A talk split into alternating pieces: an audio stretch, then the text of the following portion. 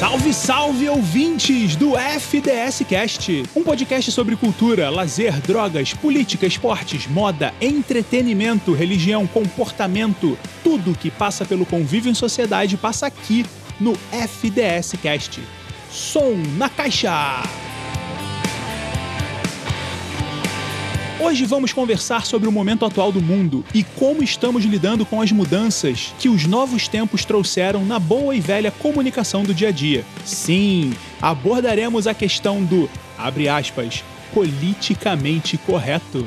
Para vocês que ainda não me conhecem, eu sou Nelson Galvão, arroba Nelson Galvão, fã de jogos de tabuleiro, filmes de terror, revistas em quadrinhos e rolés de bike com os amigos. Como sempre, estou na presença de dois dos meus melhores amigos, o fantástico Felipe Mux. Alô, alô, Felipe Mux na área, arroba Felipe Mux em todas as plataformas. Fiquei muito lisonjeado com dois dos melhores amigos.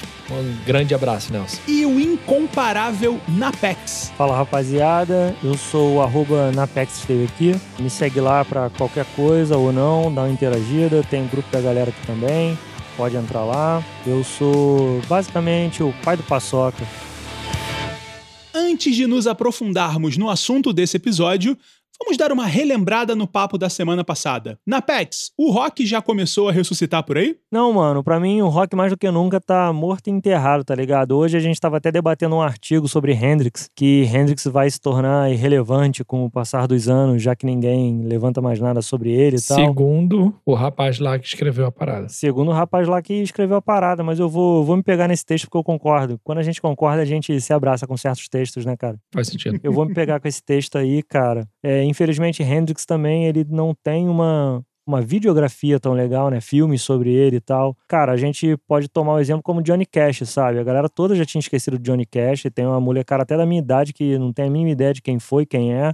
E o filme com o Joaquim Phoenix e a Reese Witherspoon, que inclusive ganhou o Oscar de coadjuvante por esse filme, trouxe Johnny Cash à tona de volta. Inclusive era é a música da NET, milhares de músicas agora. Vai sair um filme novo do Jason Statham, que o trailer já é uma música do Johnny Cash. Pô, legal. Boa lembrança. Exatamente. Eu acho que o nome do filme é O Infiltrado. E aí, cara, nome batido e tal, mas eu não sei qual é o nome original para ficar esse nome tão batido. Eu recebi também um feedback muito legal do, do Rafael Espíndola, que é o vocalista da banda Roterdã. Eu mencionei ele. Que maneiro. Na parada toda. É, ele me mandou mensagem assim, ele mandou um filho da puta, eu nasci em 89. E no, no episódio eu falei que ele nasceu em 2000, mas ele falou, ah, mas eu só comecei a escutar rock em 2002, 2003. Eu falei, é, era, era mais ou menos isso que eu queria dizer. Nasceu pro rock, né? Exatamente, quando ele descobre as bandas, quando ele descobre as coisas. E o que eu comentei com ele foi exatamente isso. A gente tem um outro amigo, Ed Guimarães, ele tocava numa banda dos anos 90 chamada 8mm. Fizeram um turnê na Europa e tal, foram, foram uma banda legal, mas aquela banda que só durou um disco, né? Como várias outras dos anos 90 e 2000. Eu falei que eu sou muito mais próximo do Ed, o Ed ele é uns 3, 4, 5 anos mais velho do que eu, né? Então a gente tem mais as mesmas bandas do que eu tenho com Espíndola, né?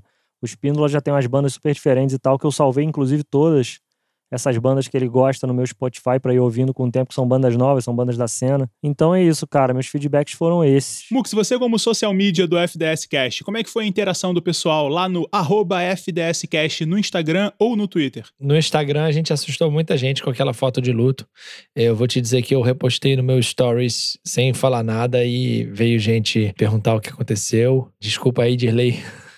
Grande abraço, tá tudo certo com a família. Eu acho que a postagem, inclusive, serve como um luto, hoje uma menção póstuma ao grande baterista do do Rolling Stones, que faleceu hoje, no dia dessa gravação. Que inclusive falamos dele no episódio passado, não necessariamente dele ou diretamente dele, mas a gente falou quando se referiu aos Rolling Stones como a série B da Inglaterra. Lá no FDScast, os comentários foram basicamente chamando a nossa postagem de clickbait.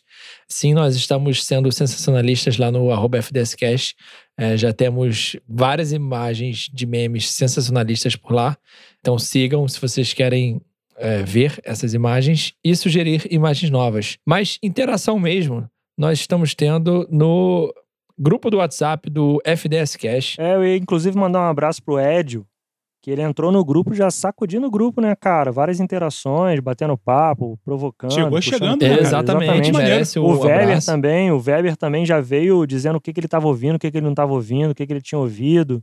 E deu uma grande movimentada no grupo, cara. O grupo ficou bem legal essa semana, assim Que a galera tava lá, mas tava meio só, tipo, ah, só ver qual vai ser, dos episódios e tal. E quando o Weber e o Ed entraram, aí o grupo deslanchou agora, cara. Exatamente. O, o Weber veio trazendo a indicação de banda aí que a gente vai passar para os outros ouvintes que não estão no grupo, que ele indicou a banda Simetria Zero, uma banda de 2019, aqui do Rio de Janeiro. E o Ed, ele trouxe uma foto do disco único da Ilusão de Áudica com a capa autografada por este que vos fala. Mas se anima não que a banda não é nova, a banda é de 2005 já encerrou os trabalhos, assim como Los Hermanos. Ainda citando Los Hermanos, eu imagino que a Bia não ia achar tão rock assim essa banda. é, no grupo do WhatsApp também rolou um grande compartilhamento de bandas femininas, mas o pessoal também se entregou que não houve tantas bandas novas assim. Vou aproveitar o episódio, ainda mais vindo do episódio de rock, que esse momento a gente está repercutindo no episódio passado, para literalmente falar do Cavaleiro da, da Rainha, Sir Charles Watts, que, cara, no início da pandemia ele fez algo muito incrível e foi algo que eu postei e falei para todos os meus amigos bateristas. Todos os meus amigos bateristas têm aquela pompa de só toca com bateria de bumbo duplo, toca com 339 pratos, duas estantes de hi-hat, duas estantes de condução, oito tons, tons de 26 milímetros e tal. E, cara, Charles Watts tocou nas almofadas de casa. Ele só tinha as baquetas, porque provavelmente ele morava num castelo. O funcionário também encarregado do porão, onde estão todas as milhares de 359 milhões de kits de bateria que ele deve ter, ele provavelmente deve ter dispensado esse funcionário, porque foi o início da pandemia, quando estava todo mundo trancado em casa. E ele fez uma live, cara, uma live dos Rolling Stones, onde ele tá só com as baquetas tocando nas almofadas de casa. Cara, humildade sensacional, maravilhoso, sabe? Ele, ele atingiu o patamar de, mano, cara, ele foi o cara, mano, ele foi o cara e agora eu só eu não consigo parar de pensar porra, no maior crossover da história, da história, se Ringo Starr for convidado para entrar nos Rolling Stones. O, se o baterista dos Beatles for tocar nos Rolling Stones, irmão, aí o, o rock respira. Aí a gente vai dar dor bombadão, assim, com o desfibrilador no meio da caixa torácica do rock para dar uma revivada. Apesar de que a gente vai voltar naquela velha história de ah, só banda antiga, só banda velha com um monte de velho decrépito. Se você tiver algum contato com algum músico das antigas, Avisa pra gente, pra gente não falar sobre eles no próximo episódio de rock da segunda temporada, que é para evitar mais falecimentos. E se você quiser saber como participar do grupo de ouvintes do FDS Cash no WhatsApp, fica ligado que no final do episódio a gente sempre explica o caminho das pedras. Hoje o assunto no FDS Cash é um termo composto por duas palavrinhas, que você com certeza já ouviu nos últimos anos, e talvez tenha chegado a hora de se posicionar sobre o que pensa delas. Falaremos sobre o politicamente correto e como ele afeta as nossas vidas, a vida das pessoas que nos cercam e, por que não, a vida do resto do planeta e nossa maneira como nós nos comunicamos. O site Wikipedia define o termo politicamente correto como, abre aspas, termo usado para descrever expressões políticas ou ações que evitam ofender, excluir e ou marginalizar grupos de pessoas que são vistos como desfavorecidos ou discriminados, especialmente os grupos definidos por gênero, orientação sexual ou cor. No discurso político e na mídia, o termo geralmente é usado como pejorativo, implicando que essas políticas são excessivas. Fecha aspas. Eu, Nelson, vou um pouco além e abro o questionamento para a mesa. Essas duas palavrinhas, quando ditas em sequência, viram uma forma de escudo por parte dos preconceituosos para justificar o motivo deles não verbalizarem de forma livre suas ofensas a determinada pessoa ou grupo? É, nada que eu tenho a dizer aqui é politicamente correto. Param, pam, pam, pam. Encerra o episódio e vamos embora. Eu, Nelson, CPF. Eu acho que esse lance de politicamente correto, a expressão, para mim o termo é fraco para não falar que ele é uma merda. Ou algo é correto ou não é correto. E se não é correto, é errado. Então a gente pode usar o termo. Ao invés de você falar, não vou falar isso porque a galera do politicamente correto vai reclamar. Então tu tá falando merda, irmão. Então tu vai falar alguma coisa que é errado.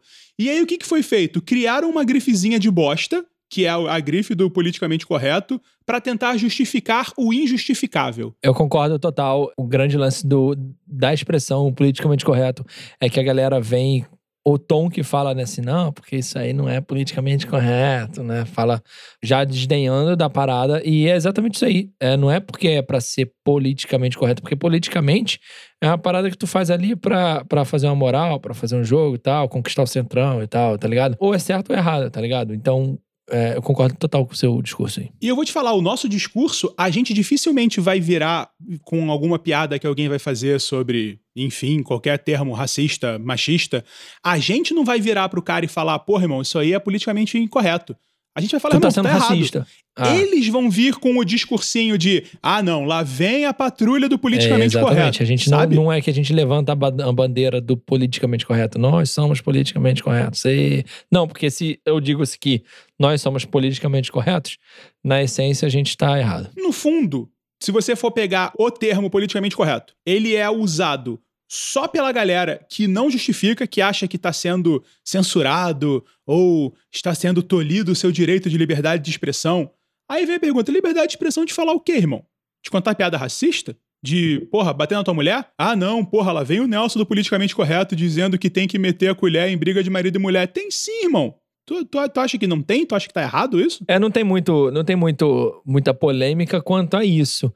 É o lance é como foi instituído o termo. Eu vou, eu vou agora causar uma polêmica. É como nessa galera, não querendo traçar paralelo e botar aqui a mesma galera, mas é como essa galera se refere aos direitos humanos. FDS Cash, o seu maior problema é você.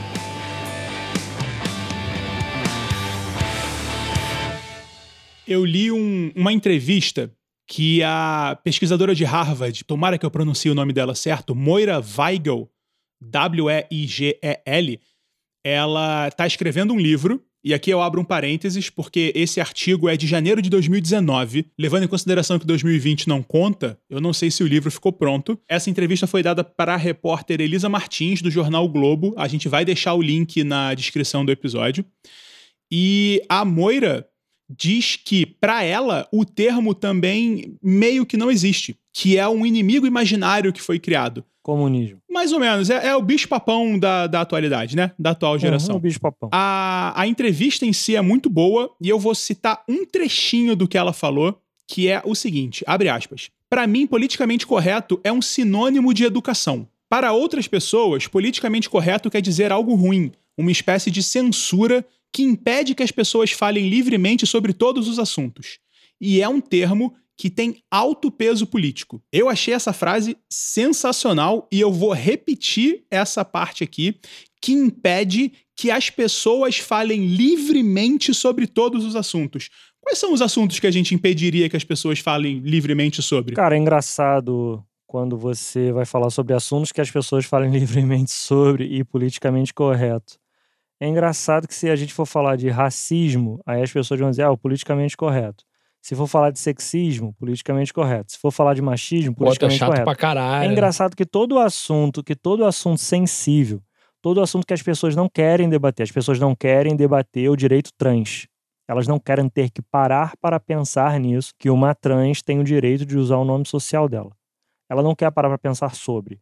Aí ela acha que tudo tá errado e quer cruzar com o politicamente correto. Ela não quer falar sobre ou ela tem medo de expor a opinião dela e ser apedrejada. Exatamente, porque como o- a opinião dela é extremamente preconceituosa, E ela sabe disso. e obviamente ela sabe disso, ela não quer. E quando ela é questionada, que é o que está acontecendo muito, que agora a gente questiona tudo o tempo inteiro, ela se incomoda absurdamente de estar sendo que é absurdo estarem me questionando, porque na minha época, cara, a sociedade evolui, né, cara? Então vamos evoluir junto aí, né, cara? Não dá mais para você ter os mesmos termos racistas, homofóbicos que você tinha lá atrás. Você está sendo forçado a parar para pensar sobre. Quando as pessoas começam a serem forçadas a tentar compreender algo ao qual elas não compreendem, como por exemplo, um casal trans querer adotar. Como assim um casal trans quer adotar? Não precisa nem trans, cara. Você pode botar um casal cis, mas dois homens ou duas mulheres também tem a mesma coisa aqui. Exatamente. Eu quis dar só um exemplo para pegar no que mais choca, assim, sabe? Pegar um casal trans que choca uma boa parte da sociedade. E eles, cara, eles não querem debater isso abertamente, sabe? Da gente poder dizer para eles assim. Eles estão adotando uma criança que provavelmente foi abandonada por um casal hétero cisnormativo, sabe? Então essas pessoas não querem quando eu digo assim, você tá falando esse tipo de coisa porque os seus privilégios brancos, héteros, cisnormativos te favoreceram por isso. A pessoa não quer pensar no que, que é o cis, o que, que é o normativo, do que, que eu tô falando. Ela não quer ter o esforço. Porque aquela velha história, eu, cara, eu vou falar do brasileiro porque é a sociedade na qual eu vivo. É isso aí. Cara, o brasileiro ele não quer estudar. O brasileiro não quer parar pra pensar. O brasileiro quer receber uma corrente no WhatsApp de meia dúzia de linhas que fala algo que ele pensa igual e reproduzir. Ele não quer jogar isso na internet, ele não quer ir pesquisar outras fontes. Que nem agora aqui no início desse episódio, eu ia falar de um termo preconceituoso e eu achei uma fonte para falar desse termo e eu só achei uma fonte. Quando eu achei essa única fonte, é, o Nelson até falou: não, cara, pode falar essa teoria. Eu falei: não, é uma fonte só. Cara, acabei de sentar para gravar o programa, eu não estudei esse tema a fundo para poder chegar aqui e dizer, cara, eu concordo com tal teoria. Não, eu quero estudar outras coisas. Então tem uma preguiça no brasileiro de quando eu digo para ele que as coisas estão mudando, de que existem outras vertentes para serem analisadas, e cara, para ele é o mais fácil é não, cara.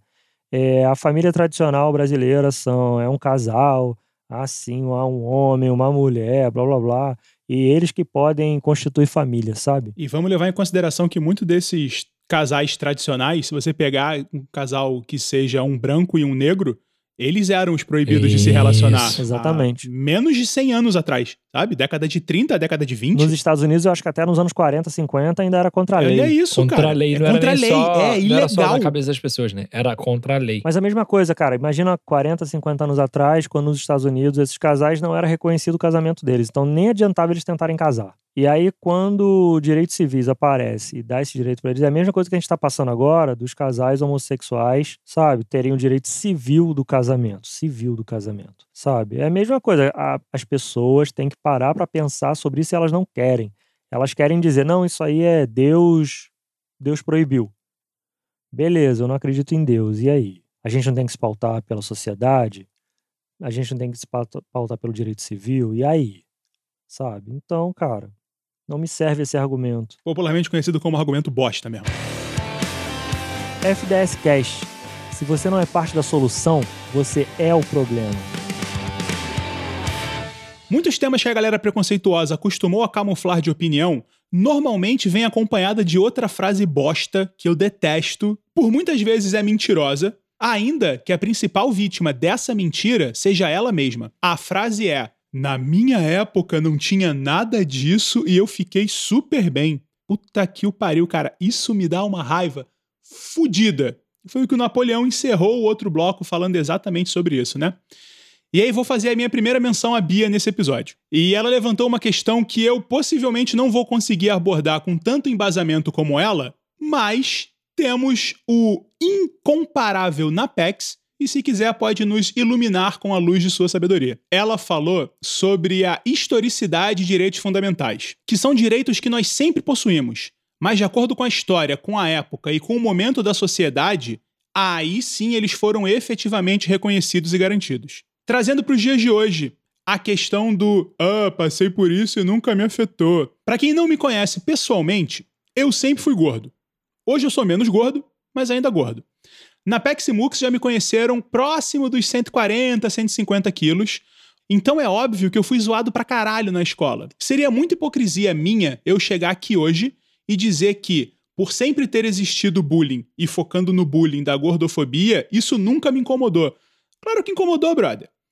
O Nelson hoje tá bem? Tá bem. Tá feliz? Tá feliz. Mas, porra, o Nelson lá atrás preferia muito mais não ter passado por esses comentários bostas. Mas enfim, passou. Só que hoje a galera não admite mais esse tipo de coisa. Hoje a questão do bullying, ela é muito séria nas escolas. E é mais uma coisa que o pessoal fala de que, ah, cara, só tá sendo isso por causa do pessoal do politicamente correto. Mano, eu acho do caralho que tá sendo feito hoje do debate do bullying. De você coibir isso da melhor forma que você puder. É, a gente tem exemplos dos Estados Unidos e no Brasil também, que isso nunca repercutiu tanto aqui, talvez. Das crianças que se suicidaram por conta de bullying, sabe? Isso segue até hoje. Recentemente aconteceu um caso no Rio Grande do Norte de um garoto que foi recebeu críticas do TikTok dele e o garoto se matou, sabe? Então, para mim é muito importante que eu, eu ouço de vários amigos meus, vários, por um acaso votaram na mesma pessoa. Que ah, é, na minha época de colégio eu sofri isso aí num, porra, não me afetou em nada. Tanto afetou que você é essa pessoa amarga que você é hoje. Então, ah, na minha, na minha época de adolescente, sabe, eu fui aquela pessoa que eu sofri muito bullying, eu pratiquei muito bullying, porque tem um momento que a gente para de apanhar e passa a bater. Só que, obviamente, foi de uma forma totalmente deturpada, né? Porque você não passa a fazer bullying com as pessoas que fizeram bullying com você, num primeiro momento. Você passa a fazer aquela velha história de você é o mais fraco, você arruma o mais fraco e vai passando esse bullying em cadeia. Cara, eu amo esse debate do bullying hoje.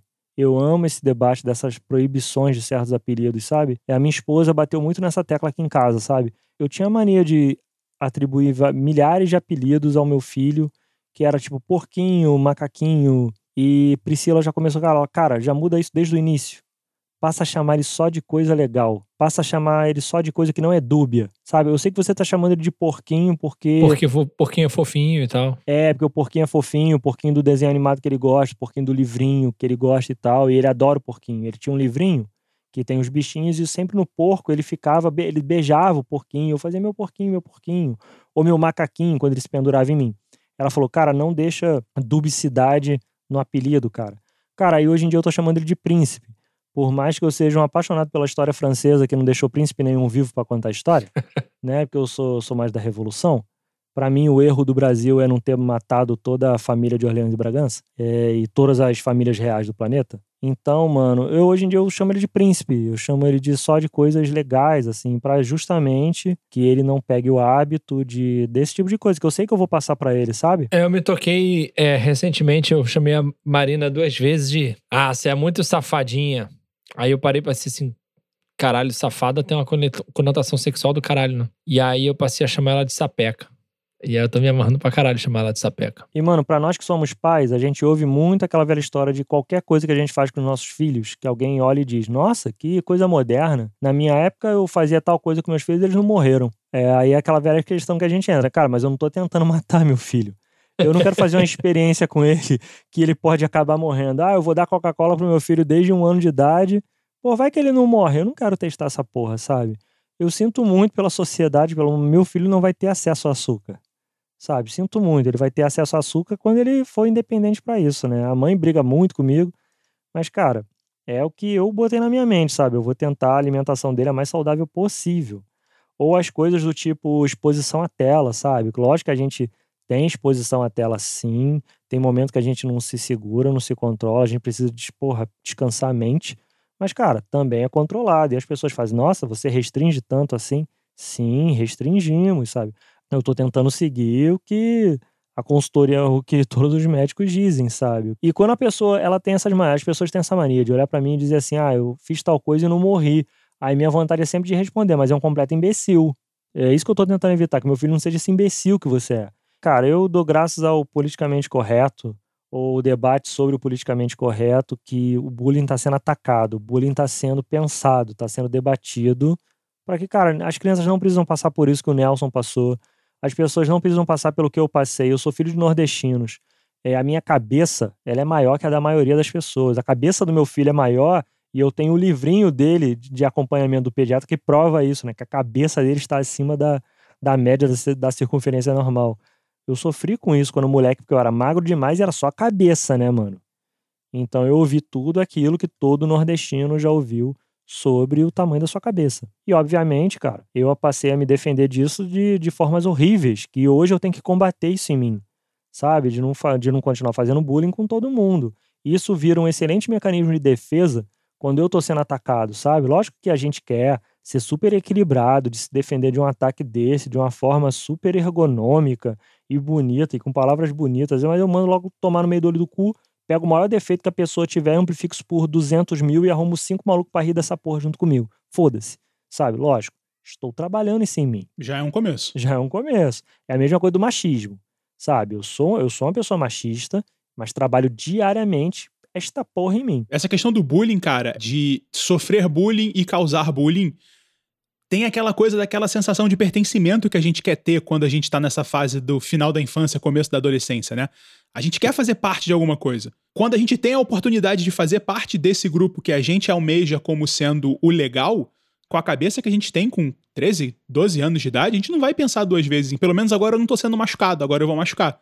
E aí a gente cita Paulo Freire, né? quando a educação não é libertadora, o sonho do oprimido é virar opressor. Cara, eu tenho altas histórias de apelidos, né? Eu sempre fui o cara que tive diversos apelidos no colégio, de ganhar apelido, inclusive, por professor.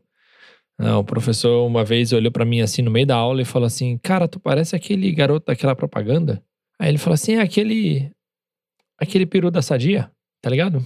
O bonequinho. Eu acho que nessa época o bonequinho da Sadia usava um capacete amarelo, alguma coisa assim. Acho que tinha alguma coisa a ver com, com Fórmula 1, não lembro. E eu tinha uma Honda Bis e o meu capacete era amarelo. Tá ligado? E eu ia pro colégio com o capacete amarelo na mão. E eu sempre fui o mais novo da turma. É, então, nessa época, eu já tinha lá meus 15, 16 anos. A galera já tinha seus 16, 17. A constituição física já é diferente. Eu sempre fui o magrelinho, cabeçudo da turma. E esse, essa foi uma das inúmeras histórias de bullying que eu tomava no, no colégio, assim. Porque sempre, sempre teve uma, uma historinha. Eu sempre tive diversos apelidos. É, é aquela história do, do, da música do Mamonas Assassinas, né? Eu saí com um monte de apelido, o mais bonito era Cabeção.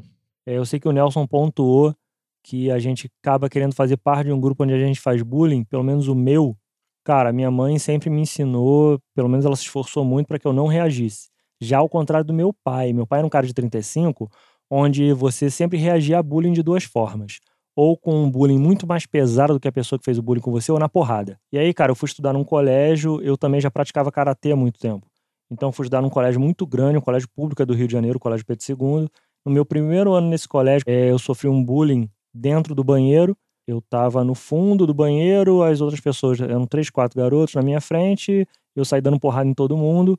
A história que se contou era muito mais épica do que realmente aconteceu dentro daquele banheiro.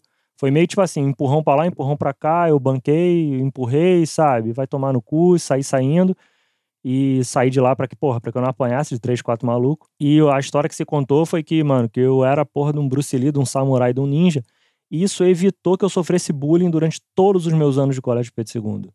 Sabe? As pessoas passaram a me respeitar absurdamente. É aquela velha história. O bullying para mim passou a ser mecanismo de defesa. Eu sou assim até hoje. O maluco fala qualquer coisa, eu devolvo na lata. Eu não tô nem aí, sabe?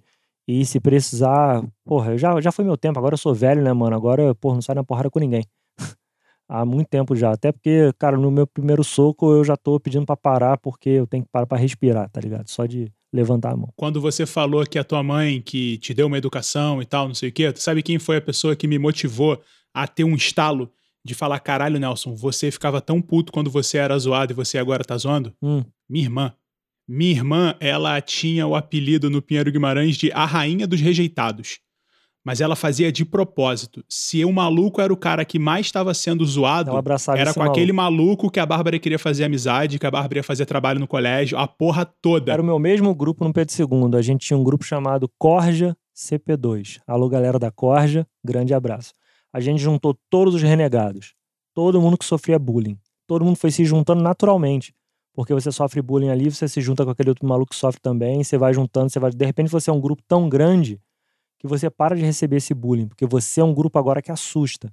E aí você vai juntar essas pessoas que tinham uma história assustadora como a minha, sabe? Porra, foram tentar pegar o Napex no banheiro, ele deu porrada em todo mundo, deu porrada em 27 dentro do banheiro, sabe? A história vai ficando megalomaníaca. A história da minha irmã, cara, ela é um pouco diferente porque ela era a garota popular. Todo mundo queria ser amiga da Bárbara, porque ela era divertida, ela era aqui o irmão tinha banda e ela ia nos shows e não sei o que, papapá.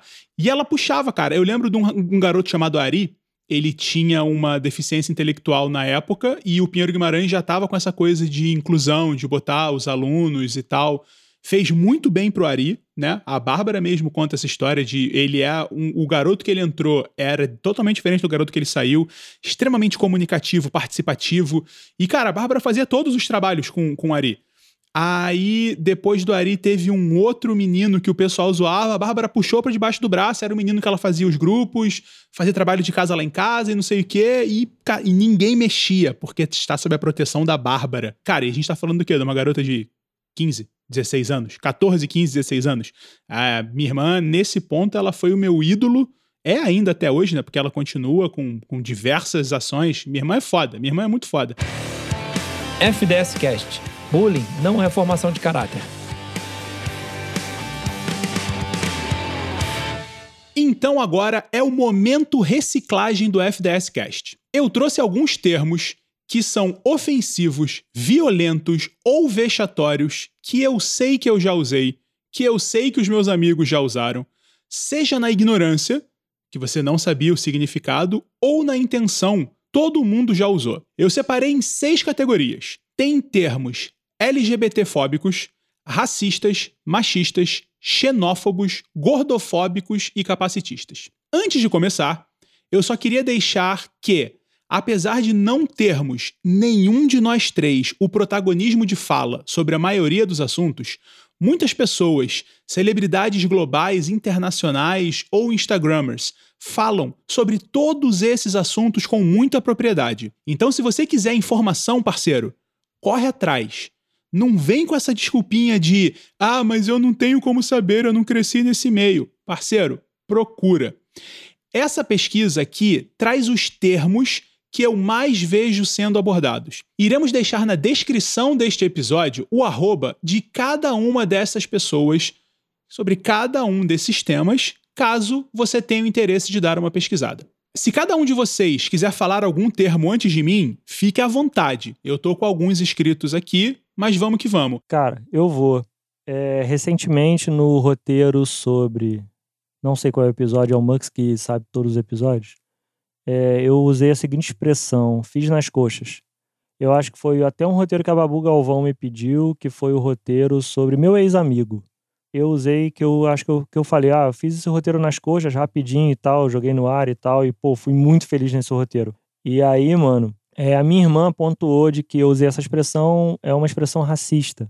Eu, assim que eu sentei aqui para fazer esse episódio, eu fui pesquisar isso. Já achei artigos diferentes, não que não seja um termo errado, ele é. Só eu só queria aprofundar se ele é racista ou não e tal, etc. Então, cara, eu já vou de cara puxar a culpa aqui. Usei esse termo sim, sei o quanto ele é errado. Só vou parar assim que o episódio acabar, provavelmente vou parar para estudar se ele é racista, se ele é é, sexista, se ele é machista, etc. Tá aí um dos termos que nós devemos parar de usar. Na PEX abriu com o termo racista, então eu vou só fazer um parênteses.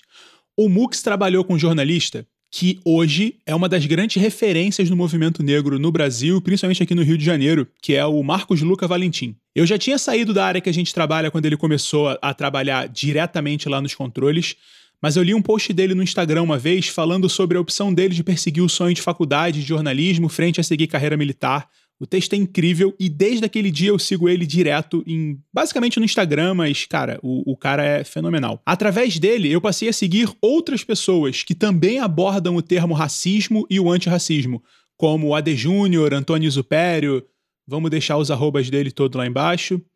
E tem uma parada, cara, que todos eles falam que me marca muito. Quem inventou o racismo fomos nós, fomos os brancos. Então é a gente que tem que botar a mão na ferida e não só não ser racista, mas ser antirracista. Só essa questão que o Napex trouxe do termo do feito nas coxas, que muitos desses militantes negros abordam como um termo racista, o Napex fez exatamente o certo, cara. Vou pesquisar, vou correr atrás vou buscar diferentes fontes, que é uma coisa que o Napex faz, mas eu já parto do princípio do seguinte: se todo mundo está falando que é racista e você pesquisar a fonte onde só pessoas brancas estão dizendo que não é, desconfia, Exatamente. parceiro. E de cara, o que eu quis dizer é, o termo é errado. O termo está errado e eu sei disso. Obviamente, por conta de um costume linguístico, eu acabei usando esse termo, sabe?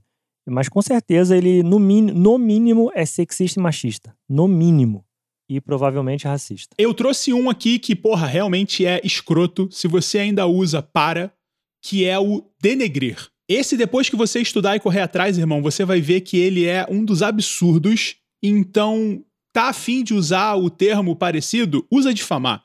Porque denegrir é feio. Ah, boa. Já que você boa. tá em racismo, vou, vou puxar o criado mudo.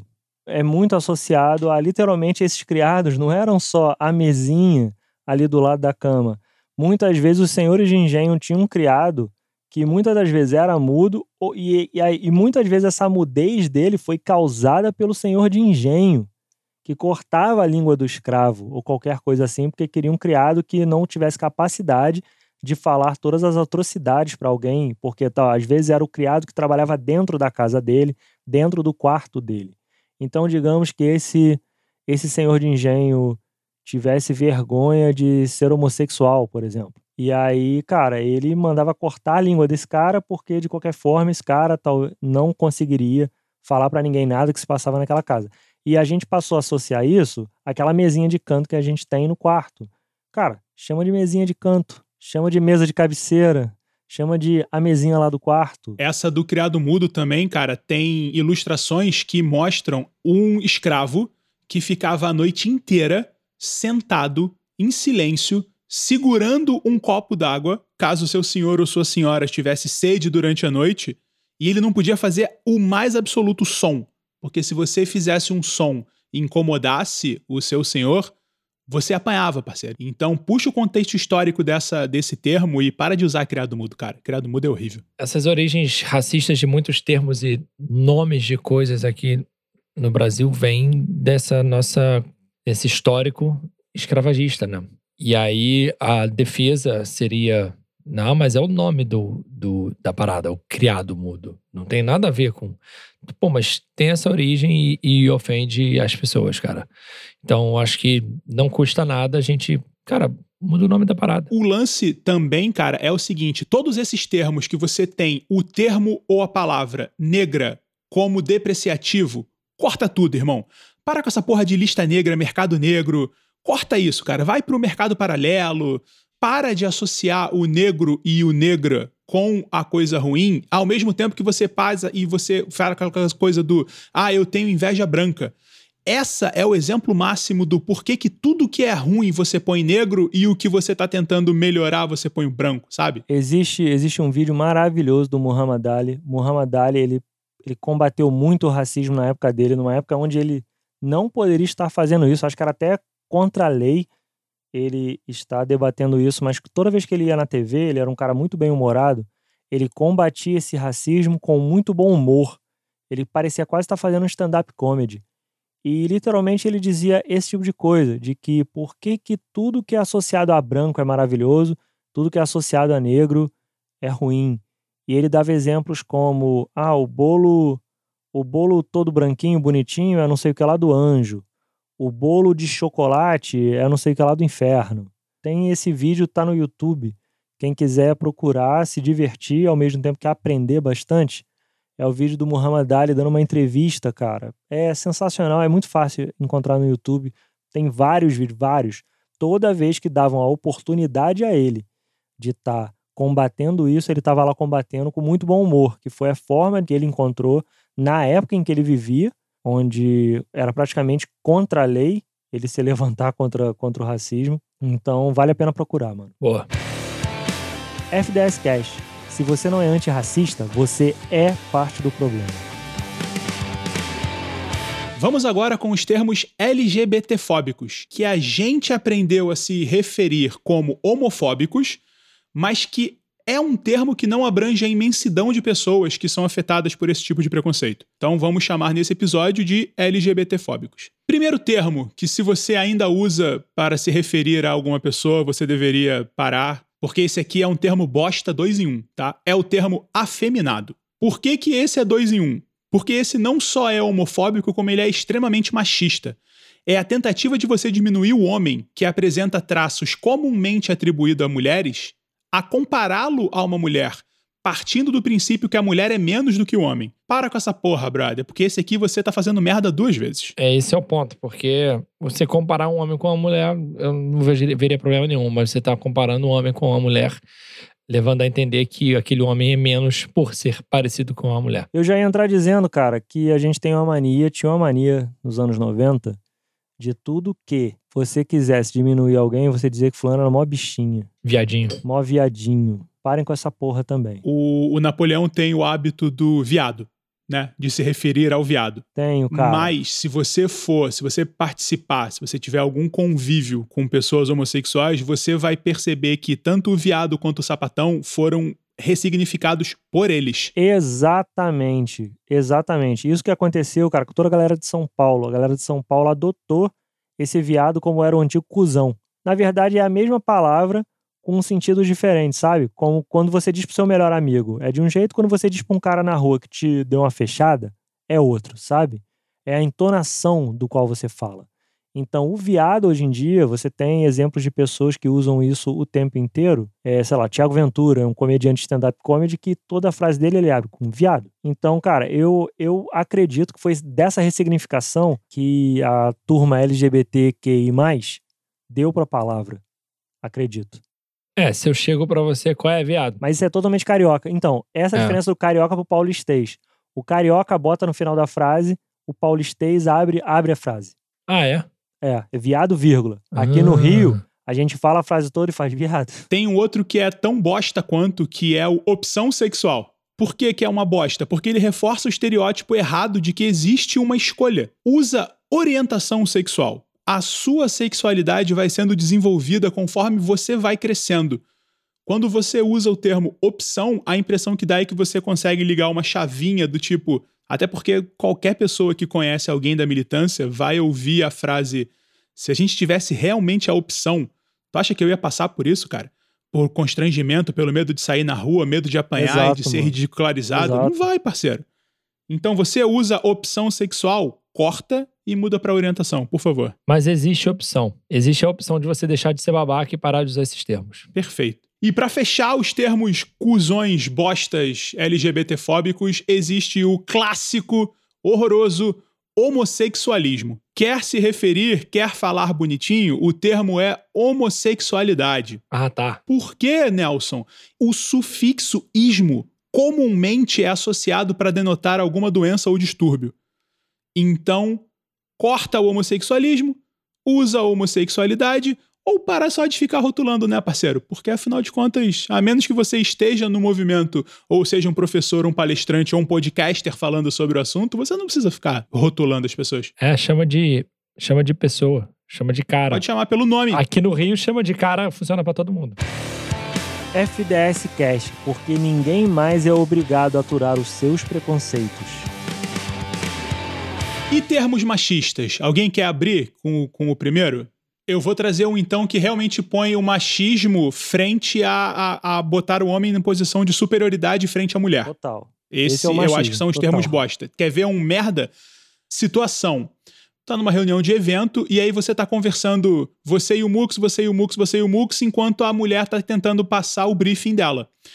E aí, depois da terceira vez que ela tentou falar e vocês não deixaram, ela dá uma porrada na mesa e fala: dá pra vocês calarem a porra da boca e prestar atenção no que A eu tô gente diz falando? que ela tá de TPM. Fulana tá de TPM. Puta que o pariu, brother. É exatamente isso. Sempre que uma mina se impõe, que não abaixa a cabeça, é instintivamente que a gente Porque age que nem homem. tem. É outro extremamente escroto também. Exatamente. Fulano, a, a fulana pensa com a cabeça de homem. Exatamente. E aí é exatamente o oposto do afeminado, né? Você tenta botar a mulher numa posição foda, porque a mulher é foda, e você compara ela com o momento homem. que ela tem uma atitude correta de chamar atenção numa reunião, de, de bater na mesa e chamar atenção, etc., você associa ela, caralho, hein? Fulano é hein? Foda, hein? Pô, botou o pau na mesa ali, porra, parece Mesmo homem mesmo. conceito, hein? Exatamente. E aí, frente a esse, o oposto, nós temos o quê? O famoso, o clássico, o bosta, mulherzinha. Porra, que chute de mulherzinha, cara. É, Bate é. direito na bola. É, no futebol rola muito. O futebol é muito machista, né? Eu amo esses vídeos que tem muito na internet da galera que fica fazendo várias situações, entrevistando pessoas e passando elas por situações. E tem um deles que é exatamente isso.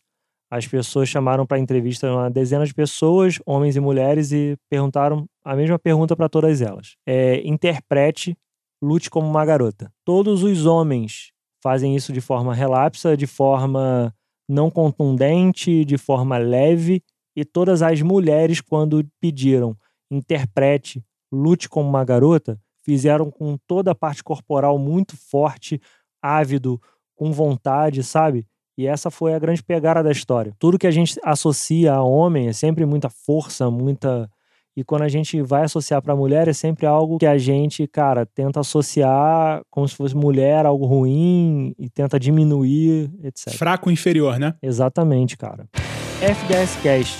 Se você não tá combatendo esse machista desgraçado que você é, você é um problema muito pior do que você imagina. Termos xenófobos. Esse termo, às vezes a gente pensa que xenofobia é só o ódio contra pessoas de outros países. Não podia estar mais errado, cara. A gente está acostumado a ver filmes e séries do preconceito sofrido por islâmicos de maneira geral nos Estados Unidos, querendo se referir a eles como, pô, não vai explodir não, hein?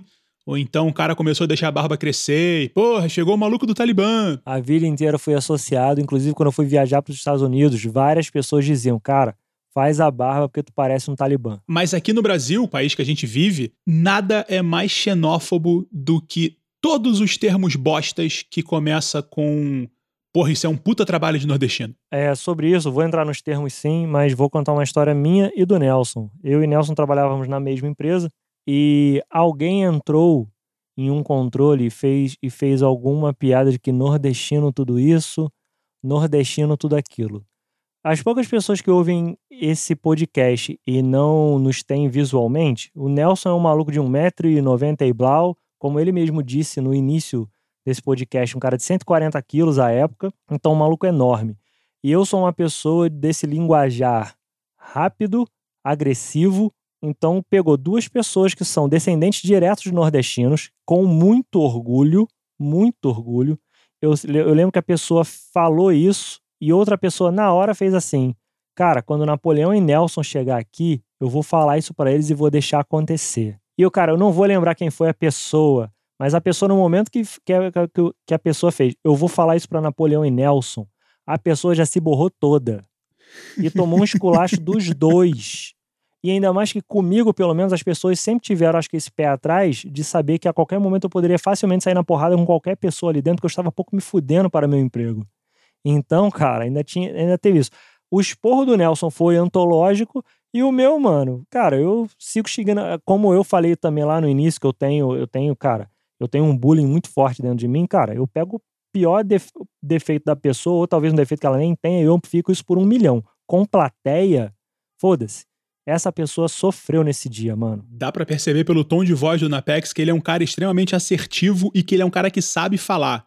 irmão, imagina esse maluco descendo o ódio com o dedo em riste na cara da pessoa, e eu só lembro de situação assim, e eu não acabei de falar.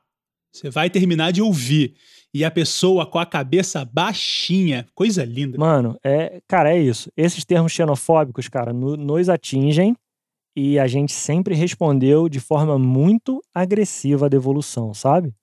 Então é bem por aí. Mux, você que viveu na Bahia, é casado com uma baiana, outro termo xenofóbico bosta é essa Baianada. porra do puta que o pariu, mano. Que eu usava muito antes de ir pra lá, né? Quem fazia é, merda no trânsito era a baianada. Apesar de também, como vocês dois, neto de nordestinos. Eu sou filho. Caso de você é filho, né?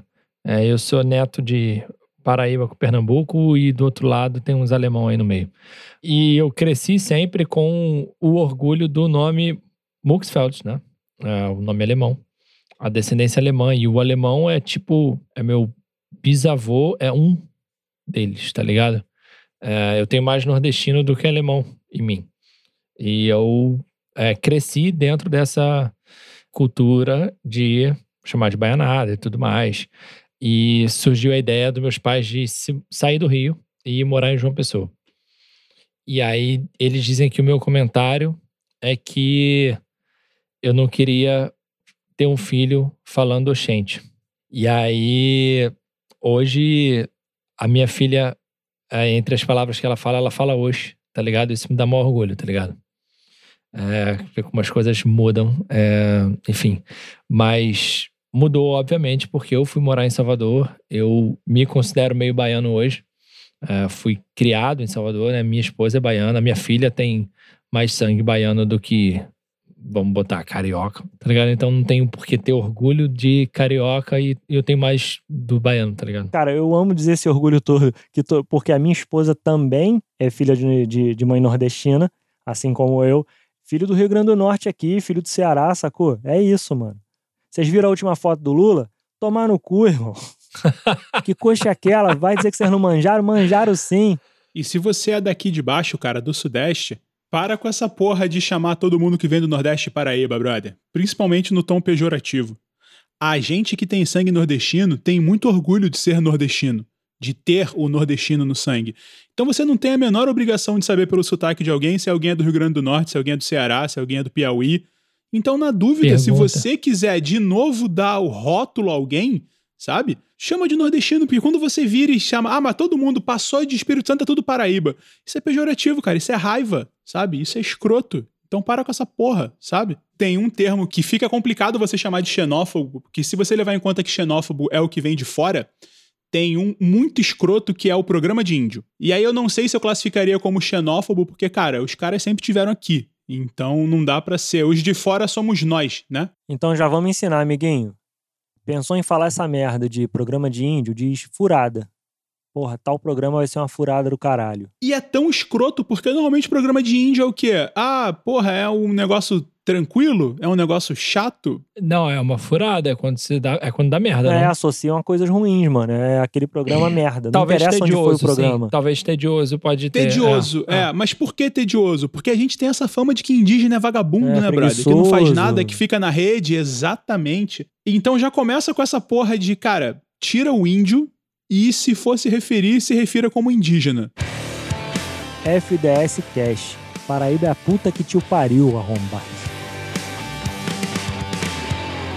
Termos capacitistas. Estamos hoje com o nosso atual ministro da Educação, que eu não vou citar o nome dele aqui porque eu quero que ele se foda. Trocentos estudos já atestaram os benefícios da educação inclusiva e a gente ainda tem a falácia de querer vir criticar que o nosso ministro chamou de inclusivismo com base no achismo. Termos capacitistas que devemos abolir já a partir de hoje. Começando retardado, mongoloide, deficiente, fingir demência, que mancada, dar uma de João sem braço. Bancada? Que mancada, altamente, altamente capacitista, Caraca, que cara. maneiro. Sim. Isso é novidade pra mim. Termos como retardado, a gente teve uma sorte, se eu não me engano, dele ter sido não ressignificado, eu diria, mas ele- dele ter sido abandonado por conta da popularização das Paralimpíadas no Brasil. A popularização dessas Paralimpíadas no Brasil trouxe para dentro, inseriu no organismo social que nós debatêssemos as deficiências, né? Então tivemos que parar de usar o retardado para as pessoas com algum tipo de deficiência intelectual. Vou até aproveitar, cara, as Paralimpíadas estão começando por agora, mais ou menos quando esse podcast sair, elas já vão estar rolando. É muito legal esse esse ponto que o Nelson trouxe, sabe? De como é que é o nome mesmo, Nelson? Capacitismo. Capaz, cara, era um termo que eu confesso que eu não era não era íntimo, não conhecia. Quando o Nelson puxou, achei muito irado, muito irado. FDS Cast, o seu silêncio também oprime. E o último dos grupos de termos que você deveria parar de usar, cara, que tá em voga há algum tempo, são os termos do que ficou caracterizado como gordofobia. A Alexandra Gurgel, que é Instagrammer, é, popularmente conhecido como Xanda, né? É, ela tá batendo muito nessa tecla e ela tá com uma voz bacana. E, cara, os termos mais comumente usados que são muito bostas e muito merdas são o famoso Ah, mas é linda de rosto. Eu botei no feminino porque, como a Xanda é mulher e ela foca na autoestima da mulher, né? E normalmente é usado pra mulher esse aí. É, esse é uma bosta. Mas o que a gente usa também comumente, que é tão merda quanto, é o famoso olho gordo, o famoso fazer gordice e aquele excesso de tato quando você vai se referir a uma pessoa gorda e você fica no fulano não é gordo, fulano é fofinho, fulano é cheinho, Forte. fulano é fortinho, exatamente. E o que acaba com a autoestima, e de novo, eu tô citando os termos na, no feminino por conta da, da Xanda, que é aquele.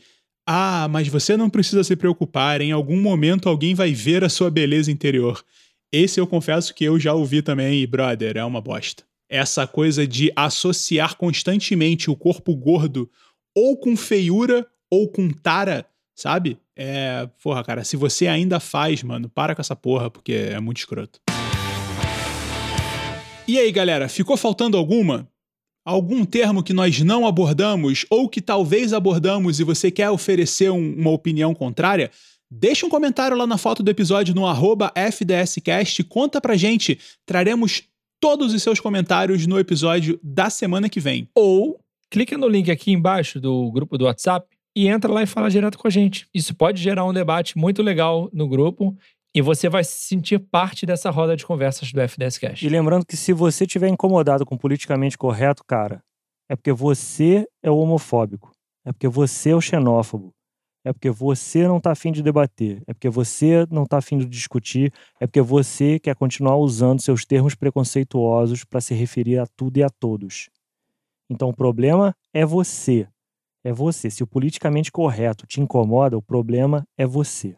Se qualquer termo estiver agredindo qualquer minoria ou maioria que seja, ela está errada. Se a língua portuguesa fosse uma língua pobre, se nós não tivéssemos vocabulário para isso, beleza. Mas temos, cara. Nosso vocabulário é extremamente amplo. Então dá para você fazer o exercício. Na PEC soltou a melhor frase do episódio, que foi: se você tiver que pensar se essa palavra ou termo vai machucar alguém, não usa. Se ela continua com aquilo que falamos no bloco anterior, de, mas na minha época não tinha que me preocupar com isso. É, o mundo evoluiu, cara. Na sua época você não tinha que se preocupar em carregar o celular, mano. Exatamente, cara. Evolua ou morra, mano. É isso. E a pergunta final é: quão dispostos nós estamos a sermos parte da solução e não só do problema.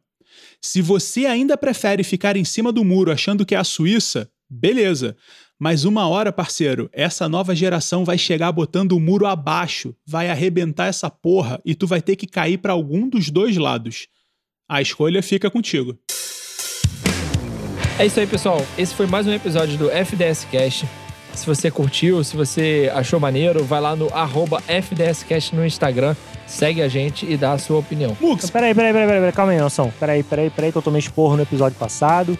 Agora deixa eu tentar fazer essa porra pra ver se eu aprendo, que não dá pra esse bagulho ficar como sempre foram meus trabalhos de colégio em cima das costas dos outros. Então, com licença, estou tomando protagonismo. Manda ver, irmão. Bia, não fica bolado. Amigo Max, a galera que quer seguir a gente no Spotify, faz como? Olha, você vai clicar em seguir, mais direto que isso, impossível. E o Spotify tá com uma novidade, ele tem um sininho. Então, se você ativar o sininho do Spotify, você vai receber todas as notificações de episódios novos. Se acontecer de novo da gente não lançar o episódio no dia que você está esperando, você vai ser avisado pelo seu celular. E amigo Max, um amigo hoje me mandou mensagem dizendo assim: na minha empresa tudo é bloqueado, só funciona o Google aqui. Aí eu falei para ele: Google Podcast. Como é que o cara faz lá no Google Podcast? Olha, se você buscar na página do Google FDScast tudo junto, você vai encontrar todas as nossas páginas. Inclusive, você vai encontrar os links diretos para os episódios do FDScast. Lá também você tem a opção de seguir e acompanhar as novidades de cada episódio. Amigo Max, nós sabemos que o Deezer é o streaming do amor. Ah, o Deezer. Mas soubemos que tivemos um aumento de 100% de ouvintes no Deezer. Agora temos o Fabinho Marques escutando pelo Deezer. Olha, A galera do Fabinho Deezer Marques. faz o quê? Galera do Deezer, clica no coraçãozinho. O Deezer é seu amor.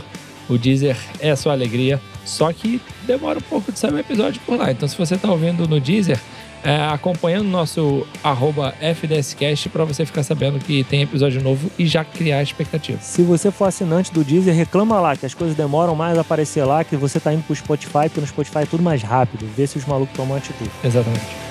E amigo Max, digamos que a pessoa queira nos seguir no Instagram, porque no Instagram temos uma interação com o público, várias enquetes, vários teasers e fotos. O que, que a pessoa faz? A pessoa vai lá e procura o arroba FDScast, tudo junto no Instagram. Vai ter acesso à nossa página super da hora. Hoje eu tô usando um sotaque paulista porque eu tô me tornando poliglota. Nesse mesmo momento que eu ia te perguntar, e a geração Z, que é mais tuiteira, faz o quê? Estamos no Twitter também, arroba FDScast. Lembrando, tudo junto. As coisas estão meio paradas lá, mas eu vou dar a senha pro Napex e ele vai dar uma movimentada. Eu sou, eu sou, sou cringe demais pra ter Twitter, mano. E meu querido amigo Max, e aquelas demais plataformas que só você conhece, tipo Anchor? É, tem o Anchor, tem lá no Castbox, tem lá no Podcast Addict. Nós estamos espalhados por toda a podosfera. E a Apple, meu amigo Max? Falou o comunista de iPhone, pensei que você ia esquecer deles. Jamais, Na- jamais. Eles dominaram meu coração.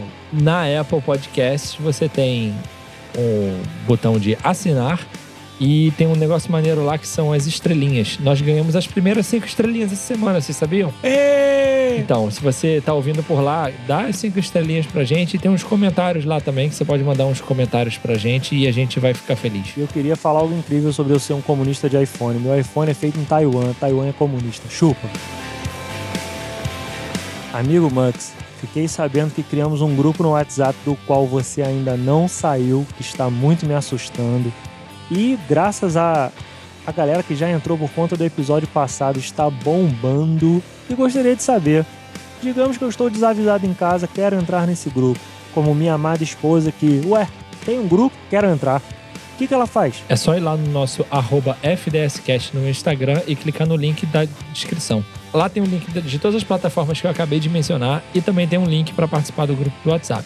Se você não quiser entrar pelo Instagram, aqui na descrição do episódio tem um link direto para o grupo do WhatsApp. É só entrar lá e se divertir com a gente. Param, pam, pam.